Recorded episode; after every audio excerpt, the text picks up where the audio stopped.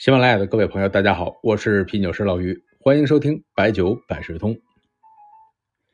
可能是近期疫情的事情啊，现在你看大街上很少看到老外了。确实呢，疫情阻隔了很多中外的交流。接下来两期呢，跟大家念叨两个小故事，说说和老外喝酒的那些往事。这中国喝酒和外国喝酒啊，其实挺不一样的。您就从杯子上就能看出来。外国的各种酒杯啊，基本上都是口窄肚宽，哎，是为了让酒的香气啊凝聚在杯口，啊，最不济的也是啤酒杯啊，上下一边粗。而中国的酒杯，无论是小酒盅还是口杯，大多数呢都是那个口啊是放开的，杯沿呢是最宽的地方。所以老外喝酒呢，特别是喝葡萄酒什么，都是从头到尾都是在品，人家叫 enjoy。在中国喝再好的酒，除了前面的几杯啊，后边慢慢都是在交流事儿、谈感情，很少再说酒了，也忘了酒好不好。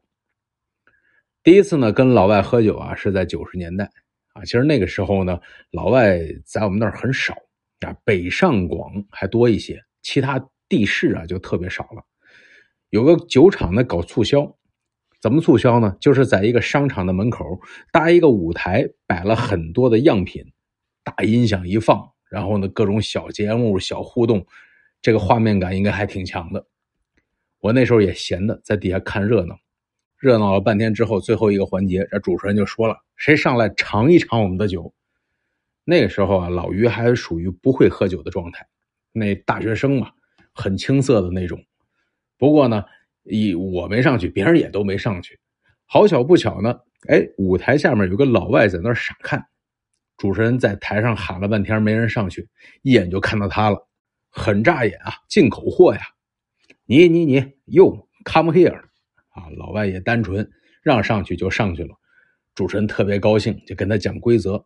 但是呢，这个英语水平，这个语言不通啊，老外是一脸迷惑，这不是欺负人听不懂吗？哎，我就自告奋勇的上去了。那个时候英语也是四六级的水平啊，连说带比划，哎，还真让他听懂了。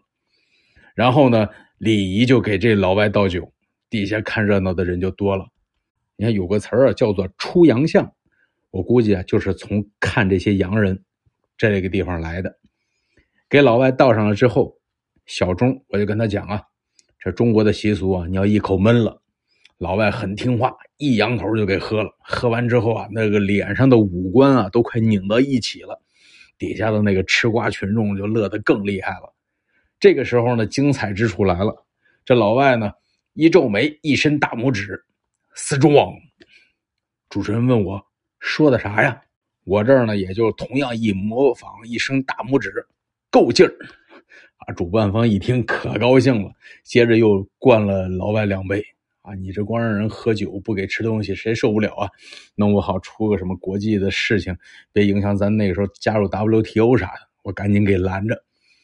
那主办方一看效果也达到了，应该说是超预期了。台下也是乌泱乌泱，热闹的也特别开心，这个气氛也起来了。哎，就在那个高潮当中啊，顺势就结束了活动。哎，我和老外拿了那个纪念品，刚下台，主办方把我们给拦住了。他说：“老板对效果很满意，非要拉着去吃饭。其实人家主要是请这老外，让我在旁边做个翻译。我跟这外国友人一说，哎，他就同意了。估计呢，老外也是一个寂寞。”不然也不会一个人满大街溜达，从那看热闹。这是跟老外第一次吃饭，我问了他好多关于喝酒的事儿。哎，我说国外那个干杯都是 Cheers，是不是没有像我们中国这样一下子就给周进去的啊？这叫什么 bottom up？结果呢，他说也不是啊，在酒吧里也呢也经常有 shot，啊，shot 呢就是那个射击那个叫 shot glass，就是专门用来一口闷的这种杯子。酒吧里边还是挺盛行的。你看这个一解释，我发现哎也有相通之处。但是呢，我们对老外的这个文化说明还不太了解。最后呢，主办方呢跟那个老外呢喝的不少啊。那个老外看着年龄也不小了，但是呢，我是觉得他当时好像挺能喝的。所以呢，后来有人跟我说老外喝白酒不行，我说不一定啊，人家只是不喝白酒，喝起来啊还是有量的。最后呢，主办方还盛情的邀请那老外，能不能啊？我他们说在另外一个地方做活动，再邀请他，啊，他们也留了联系方式。最后也是皆大欢喜啊。当然呢，作为学生时代呢，我能白跟着吃顿饭就挺满足的啊。那是第一次跟老外吃饭，严格意义上呢还不算喝酒，因为学生呢那个时候呢也不太会喝酒。不过呢，下一期呢，我再跟大伙说说前些年跟一位老外喝白酒更有意思的事情。哎呀，最近喝点酒啊，就喜欢想起以前有趣的事儿。看来这个酒啊，容易让人感性。我估计有阅历的朋友啊，都有这样的感受。